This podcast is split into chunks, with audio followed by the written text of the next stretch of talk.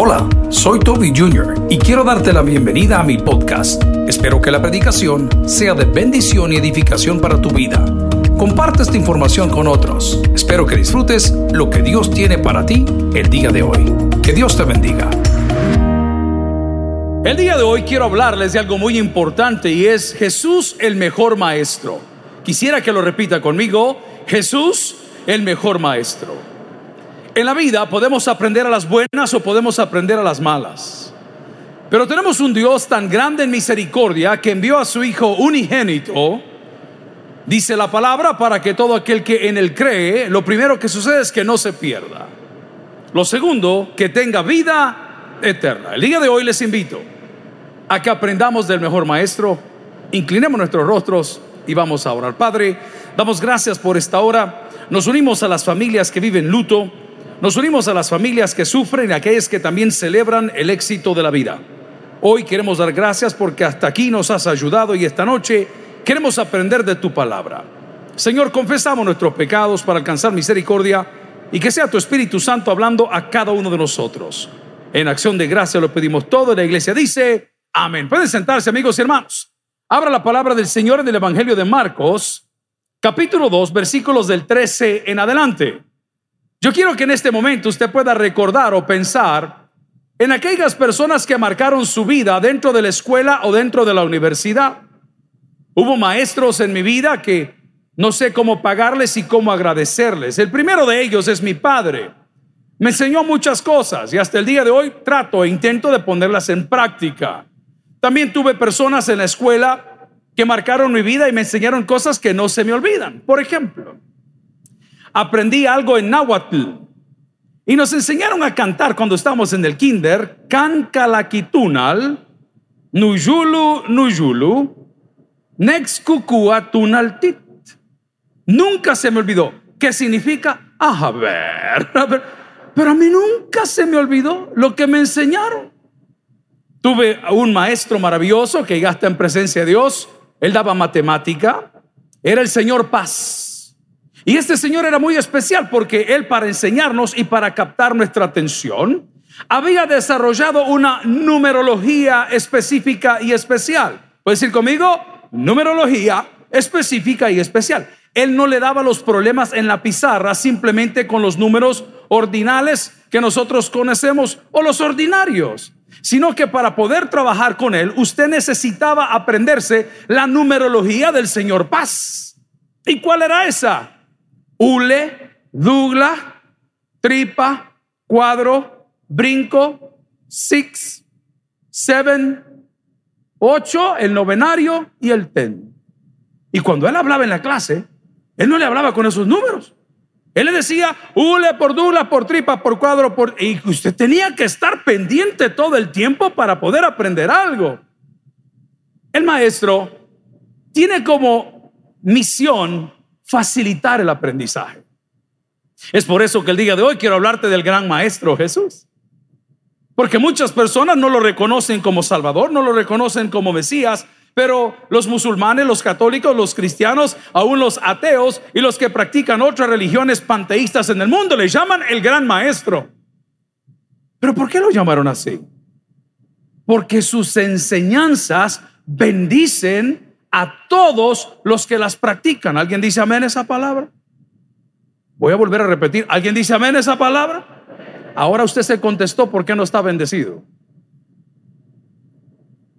Ahora usted sabe por qué su vida no va por el rumbo que usted quiere. Ahora entiende por qué tanta jerigonza y tanto escándalo y tanta alabanza y tanta ofrenda y tanto diezmo y tanto servicio y su vida no va para ningún lado. Su familia no prospera, no tiene paz interior, no puede dormir, nunca le alcanza el dinero, siempre está empleitado con alguien y es bien fácil porque usted no está siguiendo al maestro, usted está siguiendo o a una iglesia o está siguiendo a un pastor. Pero este libro maravilloso llamado la Biblia dice que los cielos y la tierra pasarán, pero sus palabras no pasarán hasta que se cumpla la última yod o tilde de la misma. ¿Alguien recibe esa palabra el día de hoy? Entonces mi sugerencia es que escuchemos al gran maestro.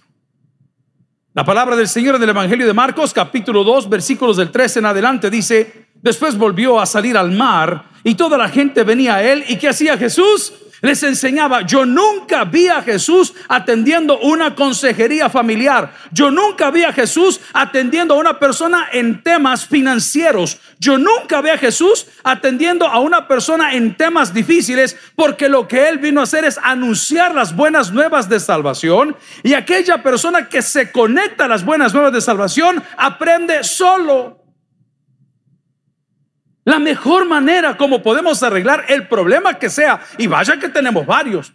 Algunos estamos heridos, otros estamos resentidos, otros estamos separados, otros estamos divorciados, otros estamos enjuiciados, pero a cualquier situación, iglesia, Jesús es la solución. Mire qué bendición, el gran maestro. ¿Por qué es entonces que no funciona mi vida? Porque lo primero que Él hace es enseñar y usted no ha venido para ser enseñado, usted ha venido para ser aconsejado. Usted viene esperando una palabra del pastor, jamás espere nada bueno de un hombre. Espere todo lo mejor de parte de la presencia de Dios. ¿Y dónde está la presencia de Dios? Donde hay dos o tres reunidos, dice la Biblia, ahí estoy yo. ¿Dónde está la presencia del Señor? Donde hay alabanza. ¿Dónde está la presencia del Señor? Donde hay comunión. Pero usted y yo entramos a la casa de Dios peleados con alguien. Y la misma Biblia dice, mira hijito lindo, no desperdicies tu tarde, hombre. Que no te agarre la noche ahí en el taber. Mejor regresate, pedile perdón a esa persona. Y cuando le hayas pedido perdón, volvé al templo, que voy a hacer maravillas con tu vida. ¿Alguien recibe esa palabra el día de hoy?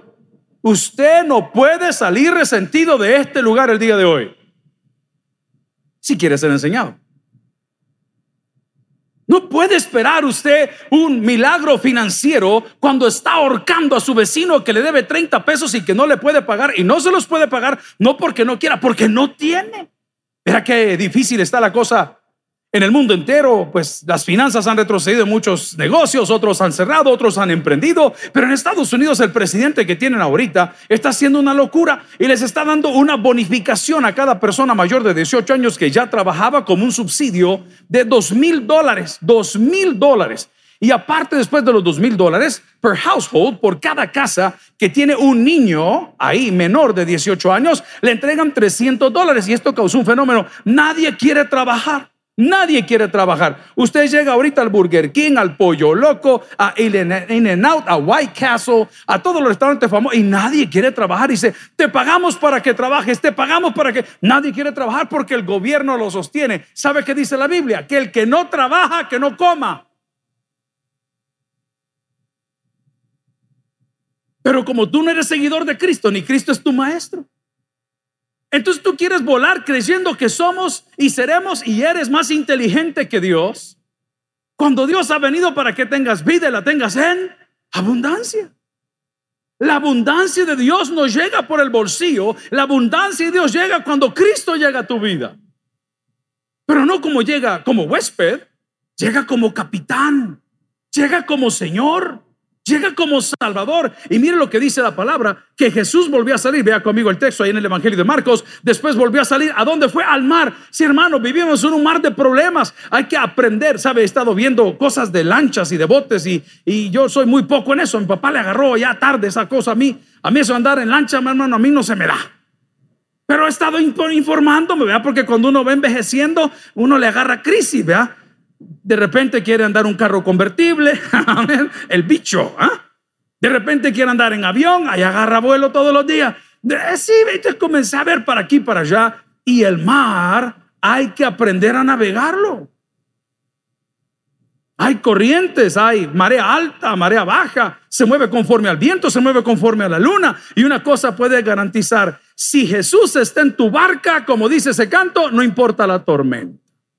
Jesús va como capitán en tu embarcación, no importa el tamaño de la ola, hombre, si ese aplauso es para Dios, déselo de corazón, créame que Él se lo merece, pero pareciera que Él no es tu maestro, pareciera que Él es un huésped en tu vida, que Él es un asesor en tu vida y no tu rey. Lo hemos cantado por años, Jesús es mi rey, soberano, mi gozo es cantar su loor. Es rey y me ve cual hermano. Es rey y me imparte su amor. Oiga el contenido de la alabanza. Oiga, dejando su trono de gloria. me vino a sacar de la escoria. Deténgase. ¿Qué es la escoria, querido? ¿Qué es la escoria, querido?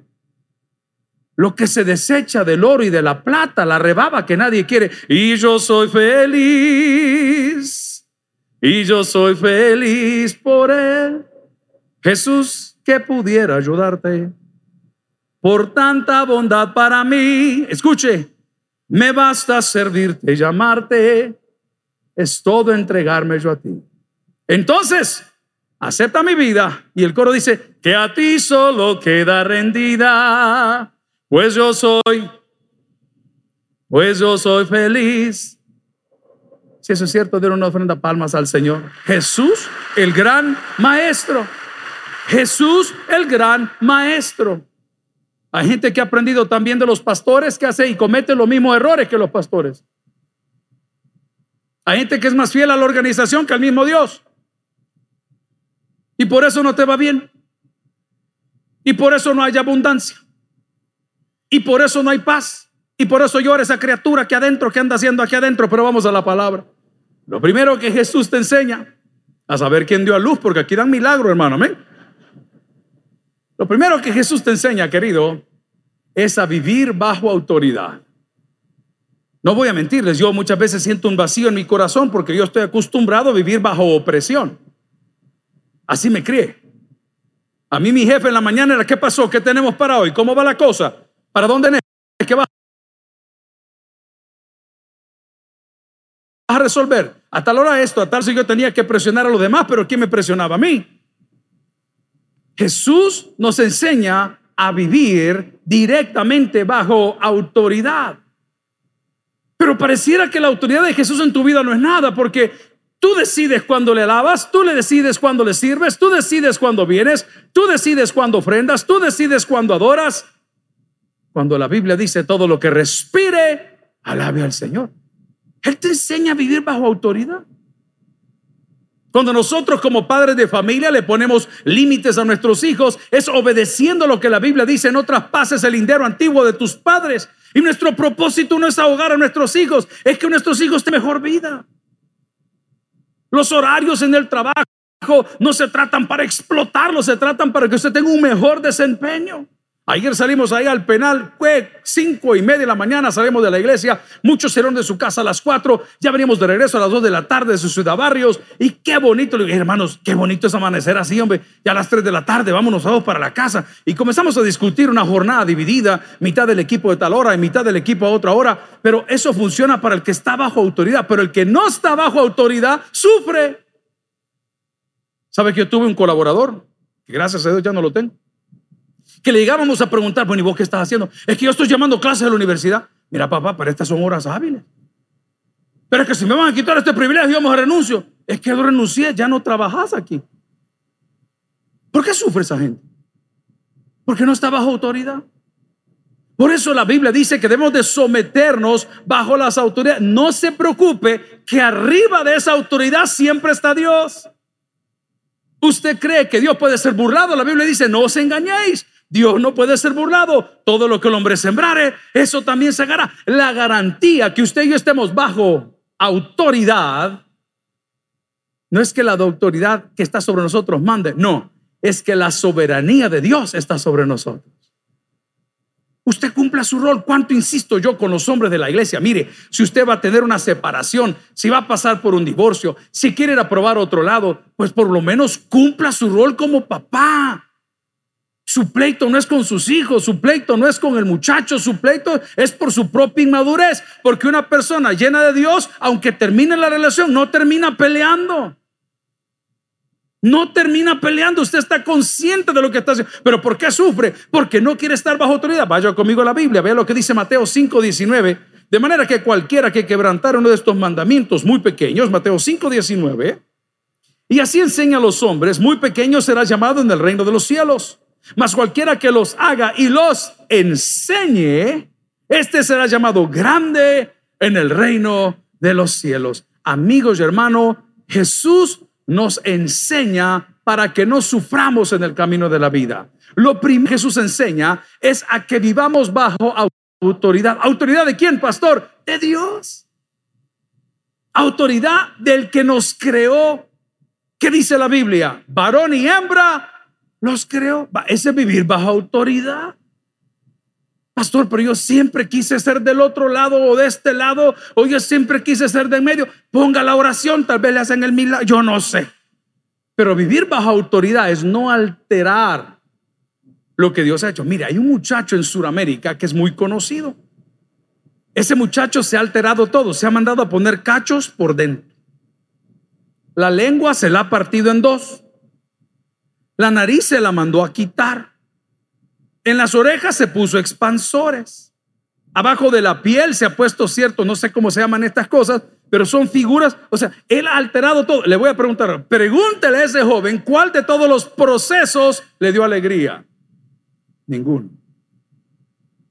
Porque el que se separa de la autoridad de Dios o del diseño perfecto de Dios, debe de prepararse para sufrir. Vaya conmigo Juan 15, 7. Búsquenlo si me ayuda en la pantalla porque no está aquí en el contexto. Juan 15, 7. La palabra está linda cuando dice, si permanecéis en mí y mis palabras permanecen en vosotros. Aquí está la dupla, aquí está el balance. Jesús nos está diciendo, mientras yo sea su maestro, mientras yo sea su guía, mientras yo sea su capitán, mientras yo sea su Señor, usted está bendecido. Lo tenemos todos en ese, en ese evangelio. Léalo conmigo, por favor. Dice, si permanecéis en mí y mis palabras permanecen en vosotros, hay una coma, pedid todo lo que queráis y os será que dice hecho. Pero ¿cómo me garantiza, pastor? Aquí se han sacado los pastores el contexto y comienzan a meter un montón de peticiones. No, no, no, no, no. Porque una persona que camina de la mano con Dios pide conforme al corazón de Dios. Anda pidiendo locuras. Nunca le ha pasado a usted que invita a alguien a comer un asado y a la hora de pedir el menú pide camarones.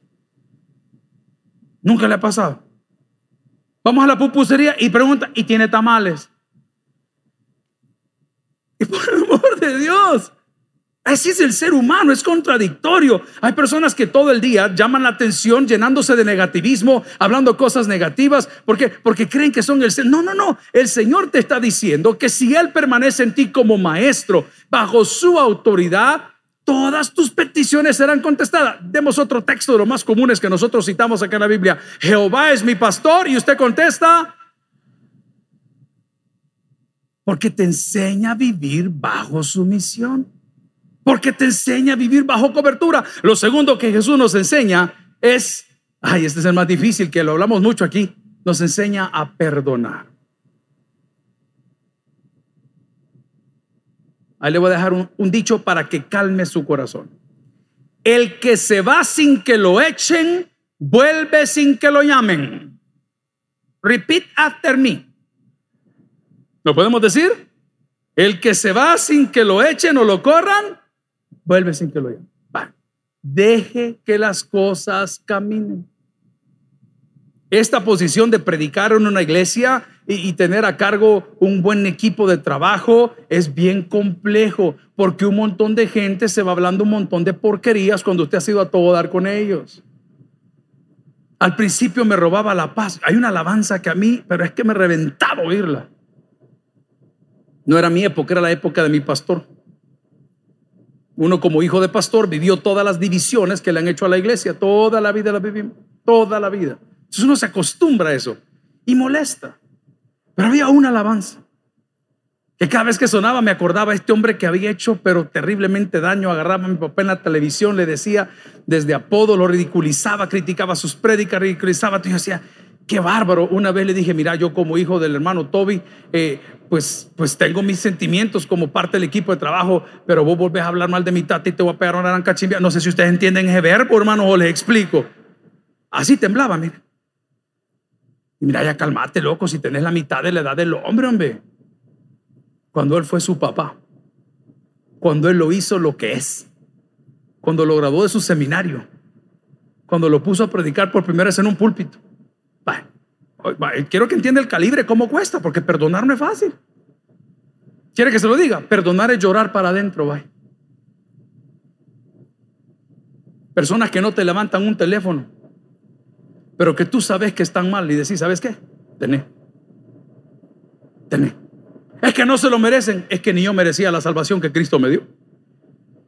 Lo segundo que el Señor nos enseña para ser bendecidos es perdonar. ¿Usted quiere dormir bien el día de hoy? Perdone. ¿Usted quiere disfrutar el día de mañana? Perdone. Pero hoy estamos tan difíciles en esta generación de cristal que si alguien en nuestra red social no nos dio like, lo bloqueamos por 24. y mañana nos arrepentimos y queremos ir a ver qué pasa. ¿Por qué? Porque no logramos perdonar. La palabra del Señor si me acompaña en Mateo 6:14. Si alguien está aprendiendo algo, dígame un fuerte amén. Jesús el gran maestro, lo primero que él hace es enseñarnos para que no suframos. También nos enseña a vivir bajo autoridad. Después nos enseña a perdonar. Y dice la palabra, porque si perdonáis a los hombres sus transgresiones, también vuestro Padre Celestial os perdonará. ¿A quién? Ahora le voy a decir una cosa. Leámoslo con inteligencia. ¿Qué le está diciendo ese texto? Que el que no perdona, tampoco será perdonado. Se lo voy a probar. Con la misma vara que medís, vamos a ser medidos. Entonces Jesús cuando te dice, hijo lindo, tenés que perdonar al que te ofende. Ve, ¿por qué no fue usted a quien le robaron el dinero? ¿Por qué no fue usted? No, no, no, no. El Señor lo que está evitando no es que te humillen. No, el Señor está evitando que sufras en el corazón. Tiene que le un bombazo de esos bombazos fuertes. No, mejor no, porque algunos se van a ver afectados si yo se los cuento. Miren, es que mi papá era especial. Yo, yo nunca lo comprendí en muchas cosas. Y estoy seguro que cuando llegue al cielo, si lo, me lo encuentro por ahí o me dejan entrar a mí, también nos vamos a pelear un montón. ¿Ustedes se acuerdan del pastor suyo? Que cuando estábamos abriendo las misiones internacionales, que son 10, en Italia nada más, y volábamos sin permiso. No le decía nada porque me decía, yo no quiero nada de misiones, yo no quiero nada de filiales. Y decía, no, señor, nosotros vamos a ir se paraba en el púlpito, cuando el púlpito estaba en el centro, ahí van a sentir un poco de calor ahorita. y decía el pastor general, ve, ¿y el junior? ¿Y hoy dónde anda? Quizás anda con la dama porque su esposa aquí está, decía. ¿Cuántos se acuerdan? Levante la mano. Todos se van a ir al infierno, todos. Todos. Así. Y yo en un hotel con ocho horas de diferencia, con el iPad, escuchando el culto, según yo alimentando mi fe. Yo fui a comprar un cuchillo suizo, hermano. Esa es una. Ve, ahí viene el junior, este es metrosexual. Levante la mano los que se acuerden. Todos se van a ir al infierno. Aquí le va otra. Ve, ¿y el junior dónde está? Gastándose sus diezmos y ofrendas. ¿Cuántos se acuerdan levantar? Ya saben lo que les voy a decir. Y venir el lunes a trabajar todo desvelado de un vuelo de nueve horas, todo pegajoso. ¿Qué tal, hijo? ¿Cómo te fue? ¿Con mi dama, con los diezmos o con quién? Le... Nunca le falta el respeto. Nunca. Hoy no puede decir nada. Hoy nos vamos a ver aquí, ¿verdad? Es difícil, hermano. Es difícil, hermano. Ahorita le contestamos, dígale ya, ya le llamamos de ahí. Es el banquero de trato hecho. ¡Uy, qué acá!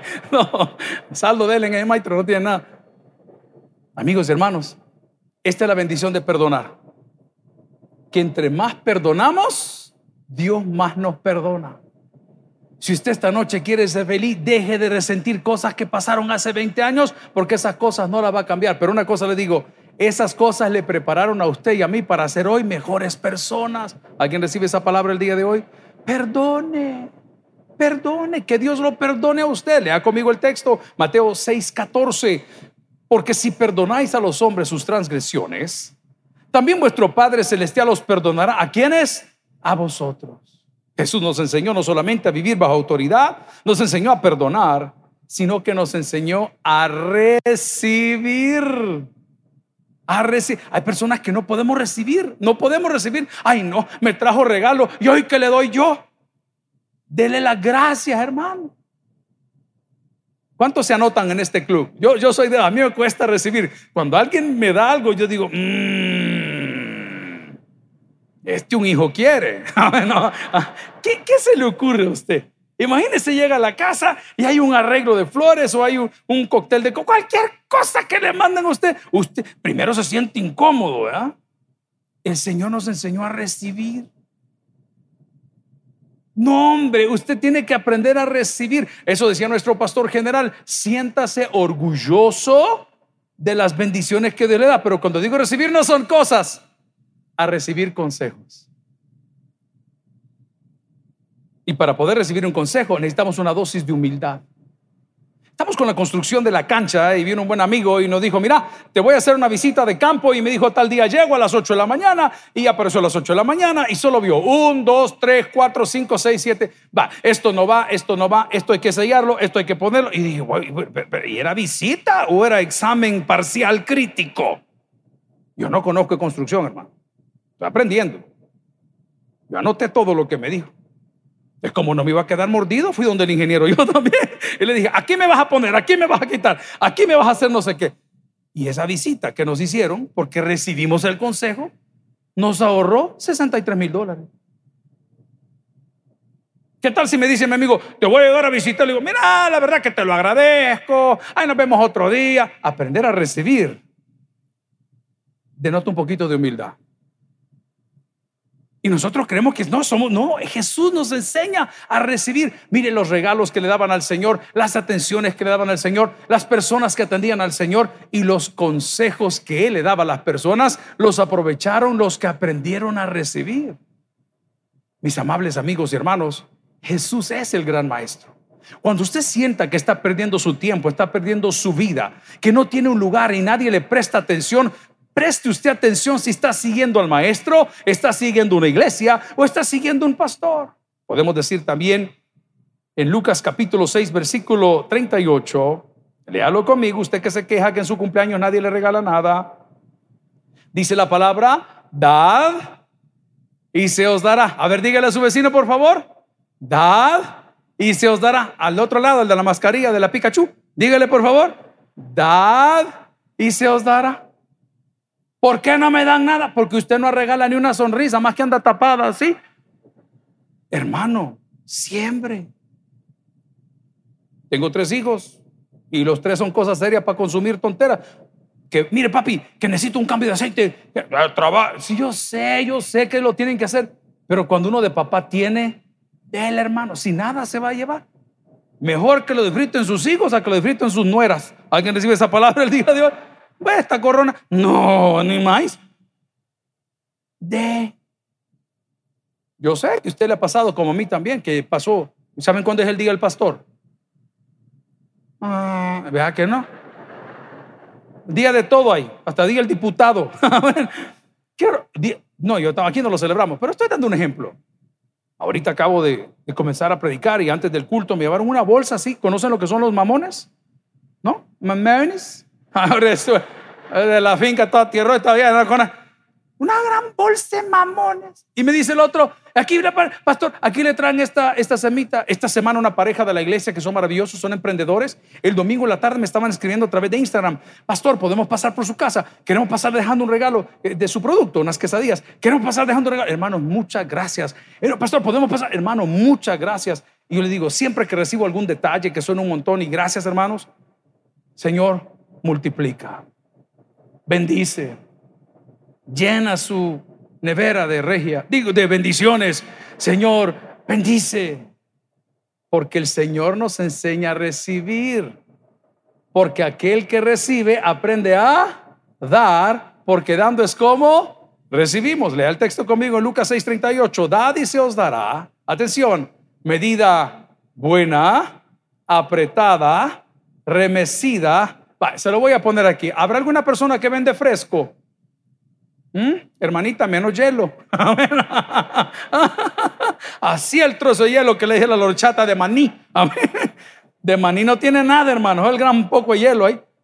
Yo friego a las hermanas ahí al mercado cuando voy a predicar al lado de mariscos. Porque el pescado se lo pesan frisado. Y le han metido como dos jeringas de agua.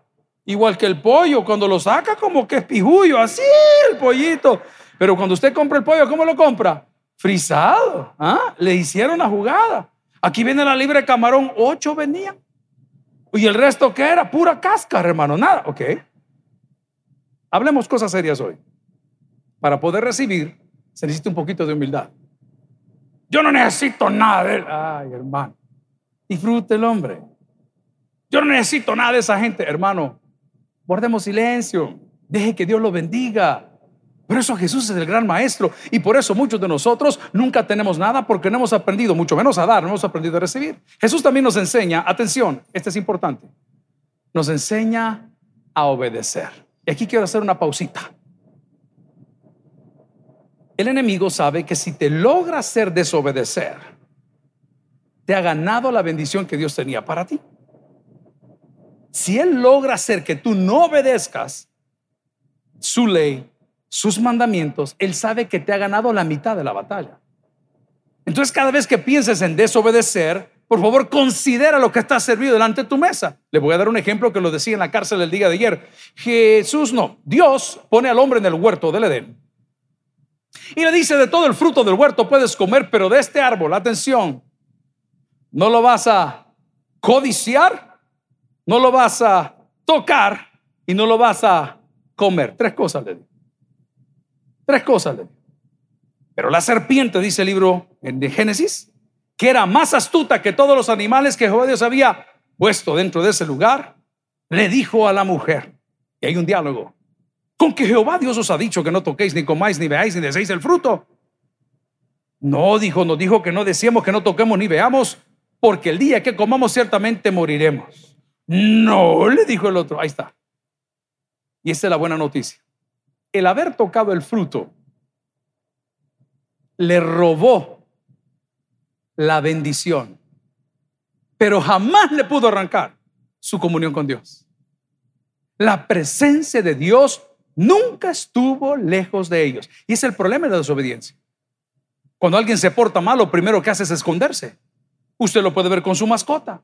Cuando acaba de comprar su par de zapatos finísimos Crocs de 350 blancos que sobraron de un pedido, y llega a la casa y se da cuenta que los pedació completamente Nerón, un chihuahua de este tamaño, que los ojos son más grandes que el corazón.